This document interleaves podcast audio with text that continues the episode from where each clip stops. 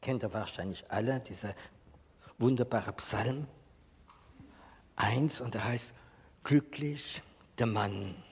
Schade, dass das nicht für die Frau geltet.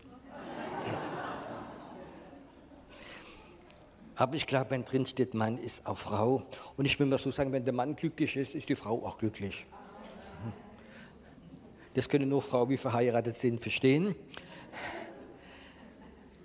Aber ich glaube, es ist wichtig zu wissen, dass das ein Wunsch Gottes ist, dass seine Kinder glücklich sind. Stimmt das? Gott ist ein guter Gott, ist ein guter Vater und jeder gute Vater oder gute Mutter wünscht sich, dass die Kinder glücklich sind. Was die Leute heute alle Geld ausgeben, dass ihre kleinen Götter oder Kinder glücklich sind. Die bekommen mit sechs Jahren schon ein Handy. Nur, dass sie glücklich sind, aber es ist eine falsche Art, glücklich zu machen. Aber Gott möchte, dass die Menschen, du und ich, dass wir glücklich sind. Und wenn du dich beschließt, diese Woche glücklich zu sein, dann freut sich Gott. Möchtest du das? Möchtest du, dass Gott eine Freude hat, dass der Heilige Geist nicht betrübt ist, sondern dass der Heilige Geist Freude hat, weil wir beschlossen haben, wir beschließen uns glücklich zu sein. Und vielleicht bist jetzt das, sagt du, Piero, aber du kennst mein Leben nicht. Ja, lass den Vorrang zu, wir haben Ordnungsdienst äh, setz dich hin. So, danke. Ja, das ist okay, dann muss ich woanders hin. Weißt du, Gott möchte, dass wir glücklich sind. Und jetzt gibt es Leute, die sagen, ja, Piero, du kennst meine Umstände nicht in meinem Leben. Ich sage immer, du kennst meine auch nicht. Aber ich habe mich beschlossen, ich will glücklich sein. Wisst ihr, dass ganz viel davon Entscheidungen sind?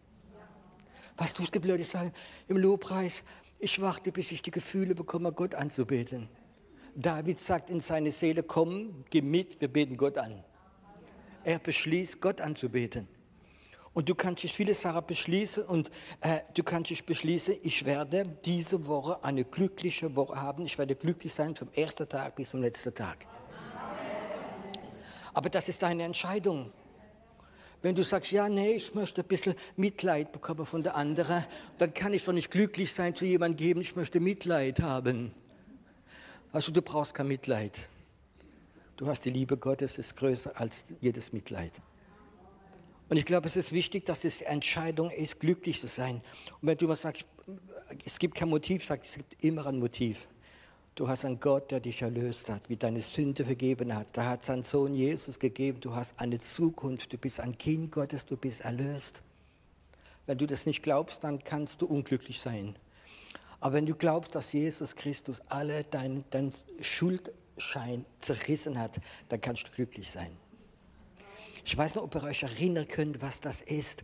Du hast einen Schuldschein und der bedeutet Tod auf ewig.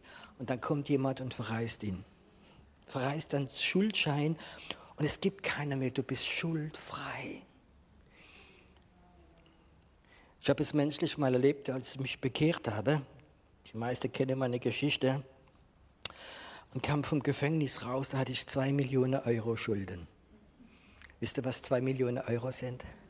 Kannst im Grunde genommen nie bezahlen. Die Zinsen allein fressen alles auf. Du hast zwei Millionen Euro Schulden und du kannst nicht, nicht bezahlen. Und dann, ähm, und besonders das, die zwei Millionen waren fast Finanzamt. Und dann ruft mich der Anwalt an, sagt, morgen ist Berufung ähm, äh, wegen Ihrem Prozess, wegen Finanzamt, zwei Millionen. Sagte ich dem Herr Rechtsanwalt, es tut mir leid, ich habe kein Geld und ich werde keinen Prozess machen und es bringt sowieso nichts gegen das Finanzamt.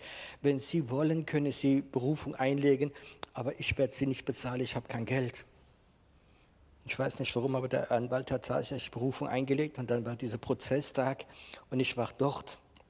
Und dann äh, saß ich im Flur und dann kommt der Richter raus und ruft, äh, Herr Fey, kommen Sie rein. Und ruft raus, das Finanzamt kommt. Finanzamt in der Sache Fey geht um zwei Millionen und ein bisschen mehr. Und dann kommt vom Finanzamt niemand her und geht raus und ruft sie nochmal. Ein drittes Mal ruft er sie. Finanzamt. Und dann kommt er rein und ich sehe, bekommt so ein roter Kopf, also ein bisschen choleriker. Und er sagt, wenn die Leute vom Finanzamt es nicht nötig finden, zu kommen und sich nicht zu entschuldigen, sind sie freigesprochen, gehen sie nach Hause.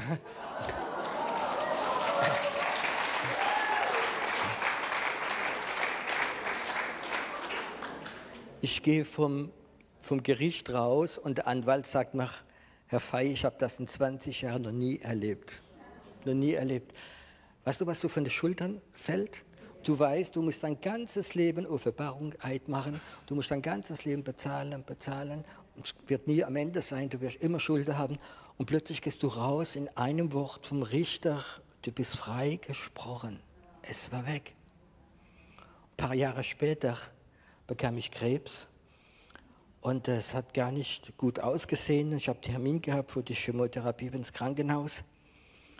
Und dann im Krankenhaus, erzähle ich mal anders, mal geschieht in der Toilette ein Wunder. Und dann komme ich zu der Chefärztin und die tastet mich schon mal ab und dann war diese Tumore nicht mehr da. Und dann sagt sie, äh, Sie haben keinen Tumor. Sage ich doch, das sind die Bilder. Na gut, die Bilder haben, das kann nicht sein. Gehen Sie nochmal in die Röhre rein. Ich komme raus und hatte nichts mehr.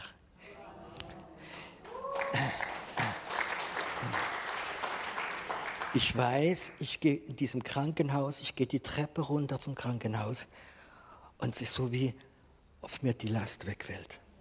Keine Chemotherapie, keine Operation, gar nichts, es ist weg. Aber mein Schuldschein, ein richtiger Schuldschein, der wie alle meine Sünde vergeben hat, da hat Jesus verrissen. Und das ist etwas anderes. Und ich kann das sagen, dieses Glück, erlöst zu sein. Du Herr, durch dein Blut, das ist das Größte, was es gibt. Und manchmal vergessen es wir. Manchmal sind wir menschlich, wir vergessen, oh Herr, ich bin so enttäuscht, ich wollte so, dass, du diese, dass dieser, dieser, dieser ähm, wo ich so schnell gefahren bin, dass dieser Strafzettel weggeht. Ich habe so geglaubt und jetzt ist er nicht weggekommen und jetzt bin ich so traurig, bin so depressiv. Der richtige Schuldschein hat er zerrissen und er bezahlt dafür. Und wir vergessen es manchmal. Und das ist doch ein Grund, glücklich zu sein. Verstehst du? Der Teufel hat kein Anrecht auf dein Leben. Du musst nicht bezahlen die Fehler, die du am Leben gemacht hast. Jesus hat bezahlt für dich. Du bist erlöst, du bist glücklich. Dein Name ist im Buch des Lebens geschrieben. Du hast einen Gott, wie vergibt. Du hast einen Gott der Gnade. Es ist ein Gott, der dich annimmt, so wie du bist. Es ist ein Gott, wie Zukunft hat für dein Leben, für dein ewiges Leben. Weißt du, wenn jeden Sonntagmorgen müssten wir normalerweise auf die Straße gehen, in die Gemeinde gehen, müsste ein Licht auf uns sein. müsste dieses glückliche Gefühl ausstrahlen. Verstehst du, welches Bild haben denn die Christen, die Welt von den Christen? Verstehst du? Glaubst du, dass die, die Ungläubigen sagen, oh, die Christen da, in die Gemeinde gehen, das sind die glücklichsten Leute von der Stadt? Und ich glaube, es ist so wichtig, Gott möchte, dass wir glücklich sind. Und dann sagt Raut jetzt im Psalm 1 im Alten Testament, wie man glücklich kann werden, der nicht folgt am Rat der Gottlosen, der nicht bei der Sünde sitzt, der nicht im Kreis der Spötter sitzt, sondern Lust hat am Gesetz des Herrn und über Tag und Nacht nachdenkt. Der nicht im Weg der Sünder ist. Oh, jetzt kommt an das zweite Teil von der Predigt über Sünde. Wow, das hm, könnt ihr nicht mehr weglaufen, bleibt alles so. Im Alten Testament sagt er, Achtung, Sünde macht Glücksgefühl weg. Der Weg der Sünder. Und ich könnte, äh, wahrscheinlich hast du viele Pastoren, Predigte gehört über den Weg der Sünder. Stimmt das?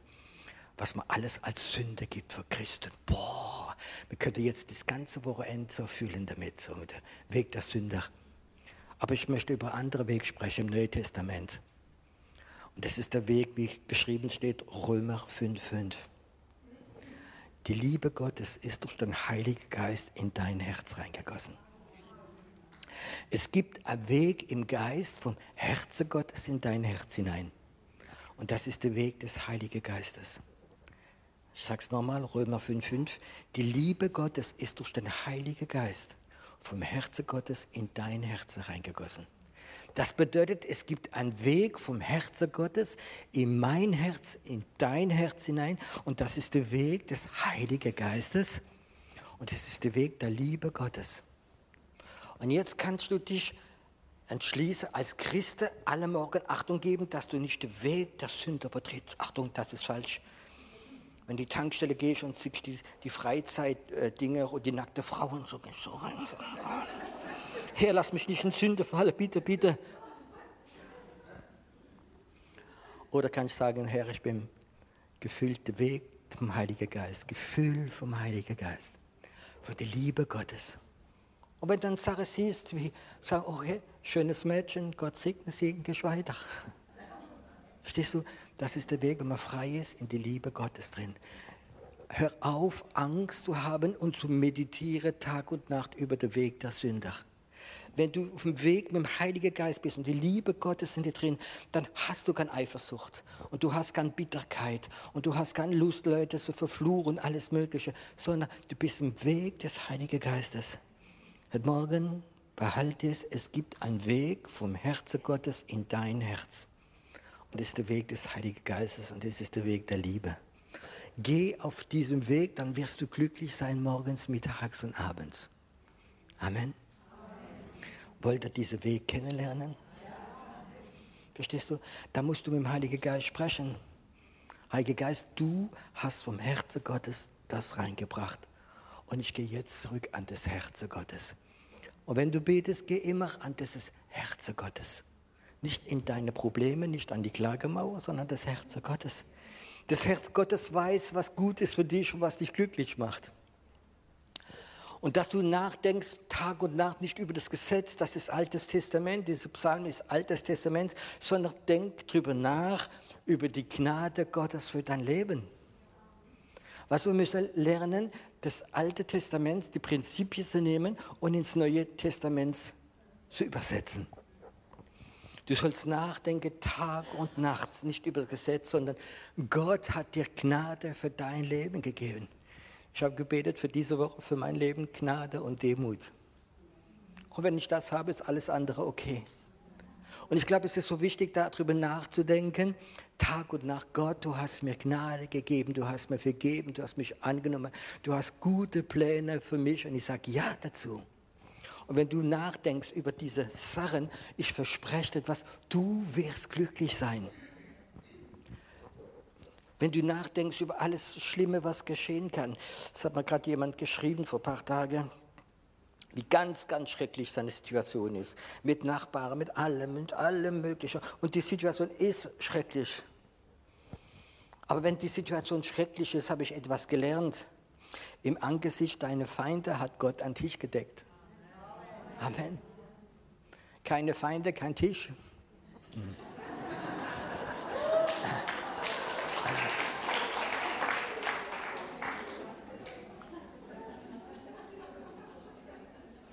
Und ich werde diesen, diese Geschwister schreiben und sagen, hör zu, wenn du es nicht aushältst und du nicht glaubst, dass im Angesicht deiner Feinde Gott an dich hat, dann zieh weg und geh weg von der, von der Situation. Aber du kannst stehen bleiben, wenn du noch so viele Feinde hast, dann hast du Gott an Tisch für dich gedeckt und du kannst dich freuen drüber. Und wenn die Leute negativ in deiner Familie über dich reden, deine Nachbarn über dich reden, dann freu dich doch, dann ist irgendwo ein Tisch für dich da. Und wir sollen lernen, uns zu freuen über die Verheißungen Gottes. Weißt du, und wenn du dich freust und die Nachbarn sehen dass wenn sie dich ärgern, du dich freust, dann werden sie aufhören. Und wenn sie sehen, dass sie, dass es, dass sie dich pissack und alles Mögliche und bist sauer, dann werden sie weitermachen. Die werden ihre Freude haben. Ich kenne mich aus, weil die. da, wo ich vorher gewohnt habe, der letzte Umzug, den ich gemacht habe, war mein Nachbar ein okkulter Priester. Der hat immer am Ostern und am Karfreitag ein paar Hühner tot aufgehängt an seiner Garage. Und, und ja, ich muss sagen, ganz okkulter Priester gewesen. Und der hat einfach Ärger immer gemacht. Vor jedem Gottesdienst kam er vorher und hat geklingelt. Aber es ist richtig, mal gemerkt, dieses Provokative. Und ein Tag, äh, es war schon extrem, möchte ich sagen, ein Tag so gar nicht weit vom Gottesdienst, äh, habe ich ihn gesehen im Garten und der war vom Beruf Zahnarzt und hat sich probiert, eine Treppe zu bauen im Garten. Und äh, ich habe das im Fenster gesehen und habe gemerkt, das ist nicht unbedingt seine Begabung, es war schwierig. Und er war kurz vom Gottesdienst und dann sagt der Heilige Geist zu mir, geh raus, hilf ihm. Hm, hm. Ich hilf gern nette Leute.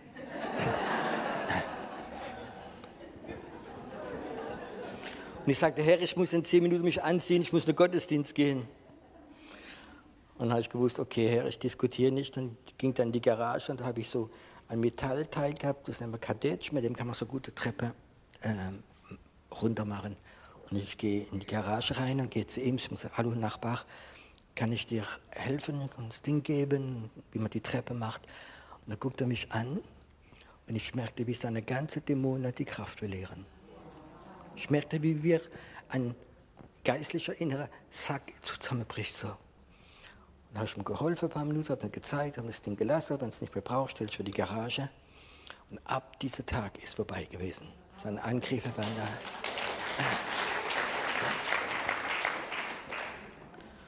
Und ich glaube, es ist etwas, wenn man das ein, ein wieder suchen müssen, glücklich zu sein.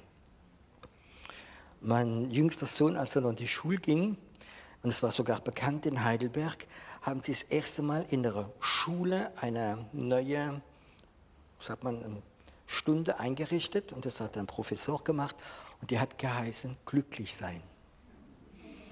Und er hat gesagt, das war die Lieblingsstunde von meinem Sohn. so, äh, und er hat den Kindern gesagt, wie wichtig ist es, die Einstellung zu haben, glücklich zu sein. Und wir, es gibt niemand auf der Welt, im Universum, wie so Grund hat, glücklich zu sein, als wir, als Kinder Gottes, die Erlöste. Verstehst du?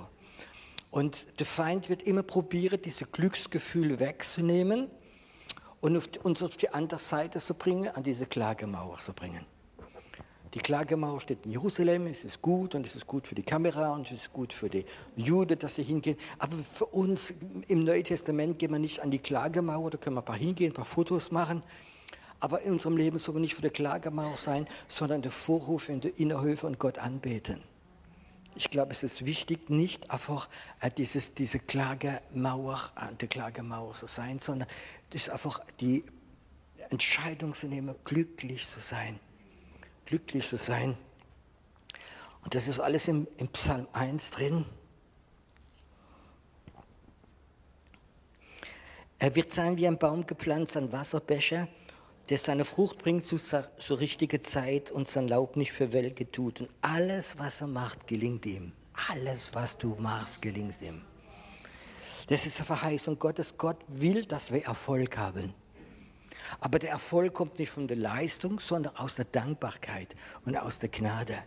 Gott möchte, dass du erfolgreich bist und dass du, und er weiß ganz genau, wie viel Erfolg wirst du verkraften. Jeder Mensch hat eine Grenze, jeder Mensch hat eine Grenze, wo er weiß, wenn er über dieses Maß geht, da wird sich dieser, dieser Erfolg verwandeln in Stolz. Und das Gott möchte nicht. Aber wie mehr du dankbar bist, wie mehr wird das Maß hochgehen. Verstehst du? Wenn du ein dankbarer Mensch bist und deinem Herz bist du dankbar, dann wirst du dieses Maß, was du stolz wirst, sehr hoch sein, bis du das bekommen würdest. Wenn du deinem Leben immer verbittert bist und immer verkämpft und enttäuscht und willst etwas beweisen und da hast du ein bisschen Erfolg, wird es ganz schnell gehen. Und ich glaube, das ist so einer der Hauptgründe, warum viele Christen nicht erfolgreich sind, weil Gott möchte nicht an der Klagemauer dich voll machen mit Erfolg, sondern an der Ort der Dankbarkeit. Lerne wieder dankbar zu sein. Du wirst sein wie ein Baum gepflanzt an Wasserbecher. Und das ein, du wirst ein Baum sein und erfolgreich grünen und du wirst Frucht haben zur richtigen Zeit. Wow. Frucht haben. Was ist denn Frucht? Da kennt ihr alle, geht ihr alle weiß, wahrscheinlich in Gemeinde und da werden wir getrimmt, Frucht zu bringen. Wir müssen evangelisieren, wir müssen Befreiungsdienst machen, wir müssen opfern, wir müssen geben, wir müssen machen, wir müssen äh, Frucht bringen, dass wir schwitzen. Wow. Weißt du, die Frucht ist die Frucht des Geistes. Amen. Die Frucht ist die Frucht des Geistes. Das heißt, du kannst keine Frucht produzieren. Geht nicht. Wenn du probierst, Leute zu bekehren, boah. Ich am Anfang, wie ich frisch gläubig war, ich, ich komme ja von der Geschäftswelt und da hat man ja dieses Leistungsdenken. Und dann wollte ich die Leute bekehren. Stehst du mit dem Holzhammer? Ich habe eine Schwester, die wohnt in Straßburg. Und ich wollte unbedingt diesen Jesus kennenlernen. Ich war frisch gläubig, ich wusste nicht wie, aber ich musste Plan machen, meine Schwester. Und ich weiß, dass meine Schwester ganz religiös ist, gebunden an eine, eine, eine Sekte. Und, und die bekomme ich niemals rein, wenn ich sie einlade. Dann habe ich mit meiner Frau einen Plan gemacht, gesagt, wir überraschen sie. Und da sind wir hingefahren dann war diese eine ganz bekannte Predigerin in Straßburg in der Landeskirche, die war geistgetauft und hat Heilungsgabe gehabt. Und gesagt, wenn ich da meine Schwester hinbekomme, die wird sich doch bekehren. Aber wie kommen die hin? Habe ich äh, meine Frau gesagt, wir machen etwas Überraschung. Wir gehen am Punkt, am 5 vor 8 hin, wir klingeln und wir machen den Mantel drauf und nehmen sie mit. So eine, fast eine Erführung, Entführung. Ich war bestimmt schon ein Jahr nicht mehr dort. Wir klingeln, meine Schwester sagt, ha, Piero, schön, dass du da bist. Sagt, schön, dass du da bist. Der Mantel draufgeschmissen, Tür zugemacht und mitgenommen. Was ist los, was ist los? Überraschung, Überraschung, freu dich. Ins Auto reingesetzt und mitgenommen. Wie sie gesehen hat, wo sie ist. Dann war die Überraschung bei ihr groß, aber nicht diesem. Und ich habe gewusst, das ist Pierrot.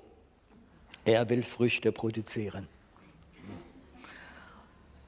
Früchte in deinem Leben sind Früchte des Geistes. Wenn dieser Weg, nicht der Angst, der Weg der Sünder, sondern der Weg des Liebe Gottes und Vater, werden Früchte kommen.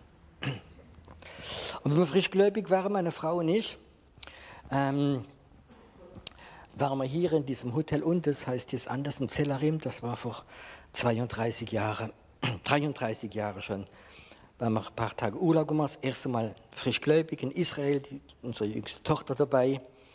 Und, ähm, und dann haben wir eine Frau getroffen, doch, die hat auch ein Kind gehabt im Alter von meiner Tochter und natürlich wollte ich sofort evangelisieren. Dann haben wir ihr erzählt und so möglich. Und wir wussten, wenn wir nach Hause kommen, äh, ist in Frankfurt diese Feuerkonferenz. Und wenn ich die Frau mit kann nehmen zum Rainer Bunker, hm, dann wird sie sich bekehren. Und die hat irgendwo bei Darmstadt gewohnt und ich habe keine Mühe gemacht. Ich habe sie abgeholt und, und diese Feuerkonferenz zum Rainer Bunker und habe sie in die zweite Reihe reingesetzt, Platz reserviert, was du alles organisiert. Die wird sich jetzt bekehren. Aber dort ist alles schief gelaufen. Wenn wir zurückkamen, haben die Leute, das war auch Christen, äh, die den Mantel, wie man hingelegt hat zum Reservier, alles auf der Boden geschmissen und haben sich hingesetzt. Das, das, war mal, das kann manchmal so benehmend sein. Auf alle Fälle ist die nach zehn Minuten weggefahren und hat gesagt, du, das ist der Club der Verrückte, der interessiert mich nicht. Hm. Wollte schon wieder jemand bekehren. Aber die Frau hat uns irgendwo gemocht und dann ruft sie uns an und meine Frau hat die glorreiche Idee gehabt, äh, sie einzuladen am Sonntag bei uns zu essen. Und ich wollte mit der gar nichts mehr wissen. Die hat Bonke abgelehnt.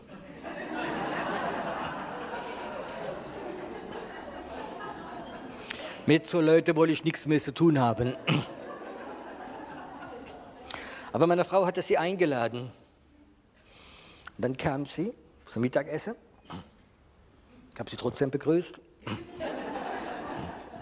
Sitze da am Tisch, wollte anfangen zu essen. Und dann sagt die Frau, ähm, Sie sind doch gläubig, Sie können beten, stört mich nicht. Da mache ich ein Tischgebet, ein ganz einfaches Tischgebet. Und die fangen dann zu weinen. Und der Heilige Geist berührte sie. Und davor im Essen hat sie sich bekehrt.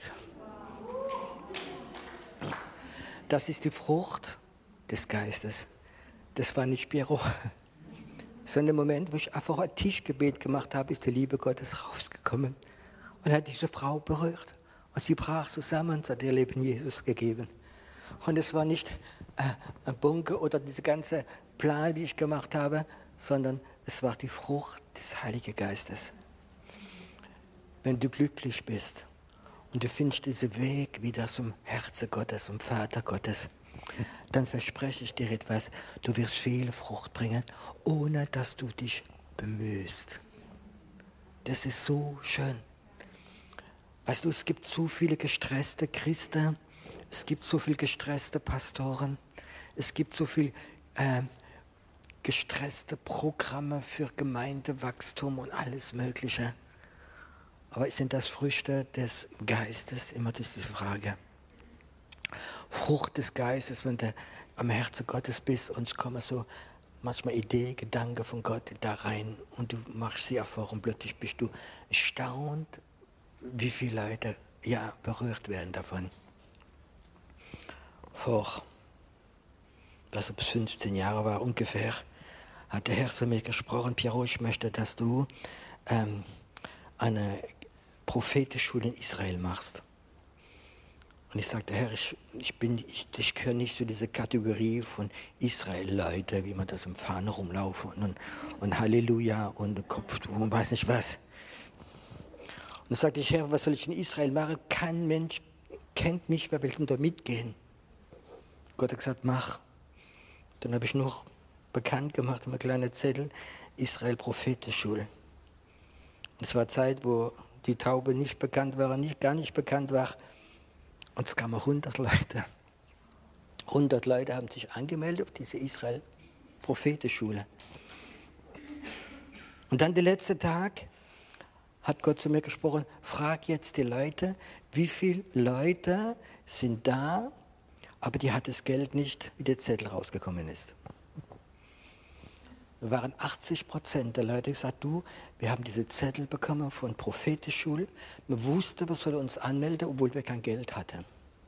Und wir hatten alle das Geld bekommen. Das ist die Frucht des Geistes. Du musst nichts machen. Verstehst du? Der Herr hat alles vorbereitet. Du musst nur die guten Werke tun, wie er im Voraus gemacht hat. Und das kannst du machen, wenn du den Weg des Geistes, den Weg an das Herz Gottes wieder findest, wenn du aufhörst, dich zu be beklagen von der Situation, wenn du aufhörst, eine Klagemauer zu sein, sondern du gehst auf diesen Weg äh, der Liebe, diesen Weg an das Herz Gottes. Da wird vom Herzen Gottes etwas du reinkommen und das, was du reinkommt, wird Frucht bringen. Gott möchte, dass du viel Frucht bringst. Gott möchte, dass du viel Frucht bringst, denn Gott wird geehrt wenn du viel Frucht bringst. Gott ist geehrt. Und ich möchte ein Leben, am Ende von meinem Leben, wenn ich so in meine Ewigkeit darf gehen, dann möchte ich so richtig so, ja, diese Frucht sehen. Ich habe letztes Mal einem Mitarbeiter gesagt, ich glaube, dass langsam ich die Gemeinde da oben, wie ich schon habe, ich größer als die da unten. Und es ist doch schön. Ich freue mich, wenn ich da hochkomme, dass ich viele Leute treffe werden, wir eine Frucht sind vom Geist, was Gott mir gegeben hat. Es gibt nichts Schönes. Der älteste Mann, wie ich in Israel getauft habe, war 96 Jahre alt. Ich glaube, 14 Tage später war er beim Herrn. Die Bartung ist gefährlich, wenn du dich taufen lässt. Gell?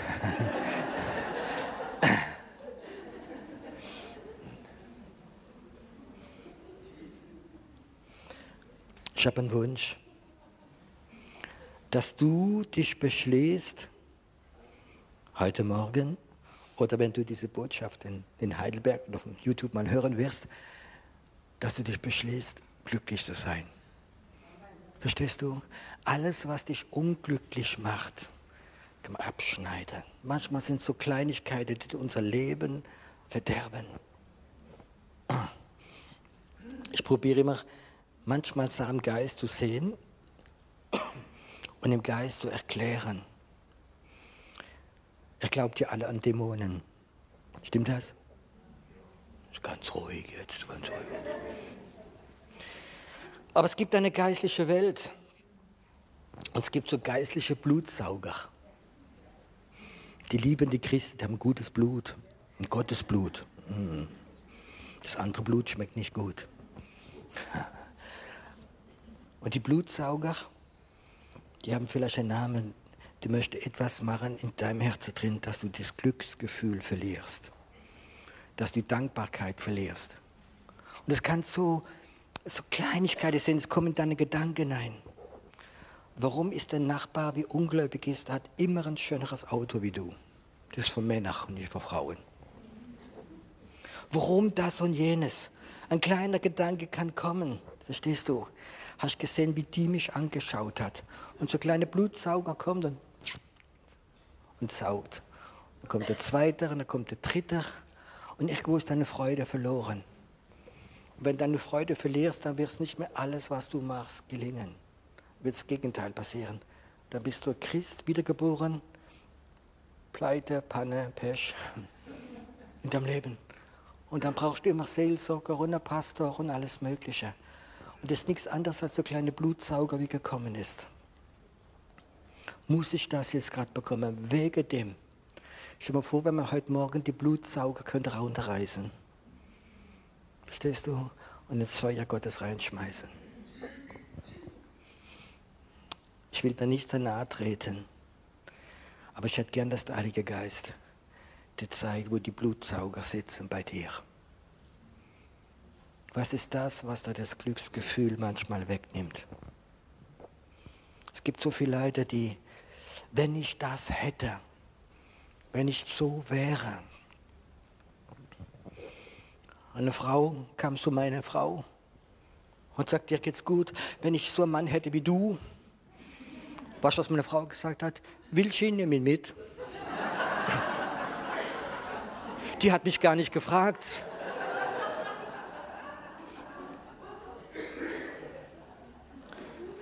Aber meine Frau war genervt von diesem, wenn ich, dann wäre ich glücklich sein.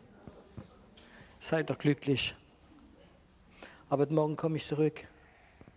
Es gibt so Blutsauger in der geistlichen Welt. Die saugen sich an dem Herz an, in deine Gefühle. Manchmal ist es nur ein Gedanken, etwas. Und diese Freude geht weg. Dieses Gefühl, glücklich zu sein, geht weg. Dann bist du immer noch Christ, du bist immer noch errettet, aber es wird schwer. Und dann fangst du an zu rudern und zu rudern und zu rudern. Und dich ist Dankbarkeit zu sein. Und du wirst sehen, du wirst nicht mehr dieser Baum verwelkt und bringt keine Frucht mehr. Und es wird immer schlimmer.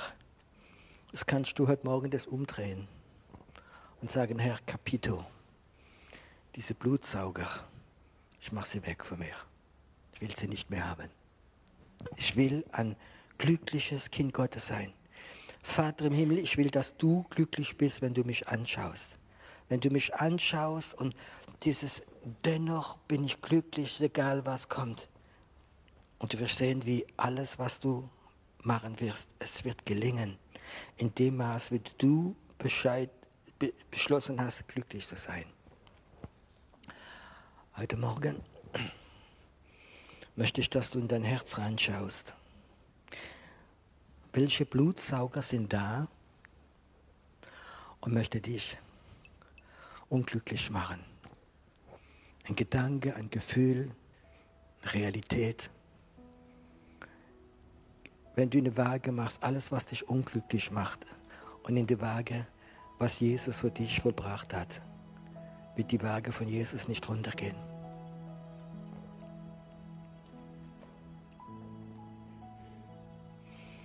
Es ist nicht, nicht schlimm, was Jesus alles verbracht hat für uns. Und anstatt Dankeschön und glücklich zu sein, jammern wir. Herr, wenn ich das hätte, wenn das nicht da wäre. Unser Blutsauger nimmt deine Kraft weg und dein Leben weg. Heute Morgen kannst du, weil Jesus sagt, er gibt uns Vollmacht, Kind Gottes zu sein. Stimmt das? Jesus gibt uns Vollmacht, Kinder Gottes zu sein. Du hast die Vollmacht heute Morgen, weil der Heilige Geist da ist. Du hast die Vollmacht, diese Blutsauger wegzureißen von deinem Leben. Du wirst mich nicht mehr ärgern. Vorbei.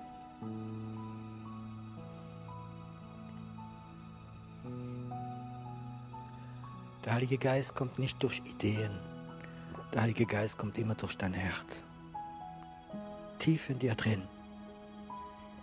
Weißt du, was dich gerade geärgert hat?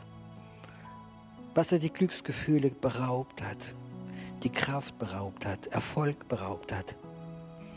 Heute Morgen ist der Heilige Geist hier und wenn du diesen Weg vom Herzen Gottes, vom Herzen Gottes zu deinem Herzen kennst, Dann rede einen Moment mit ihm. Reiß es weg. Ich mache es ins Feuer Gottes, bringe es ans Kreuz und sag, du wirst nicht mehr meine Lebenskraft wegnehmen. Ich will es nicht mehr haben. Ich beschließe mich glücklich zu sein die ganze Woche.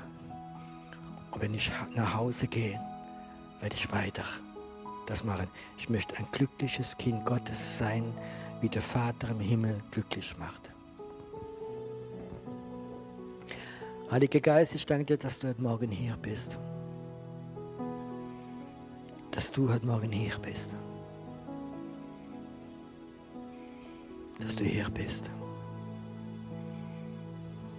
Dass du gut bist. Ich glaube, wir wollen Zeit auch sanfte Anbetung haben. Und wenn du da bist, dann bleib einen Moment im Gebet. Und wenn du da bist und du hast das Bedürfnis, nach vorne zu kommen, dich hinzuknien oder dich hinzulegen, um, ja, möchte sagen, geistlich entflöht zu werden. Du kannst das machen. Es ist ein Stück Platz da. Gott segne dich.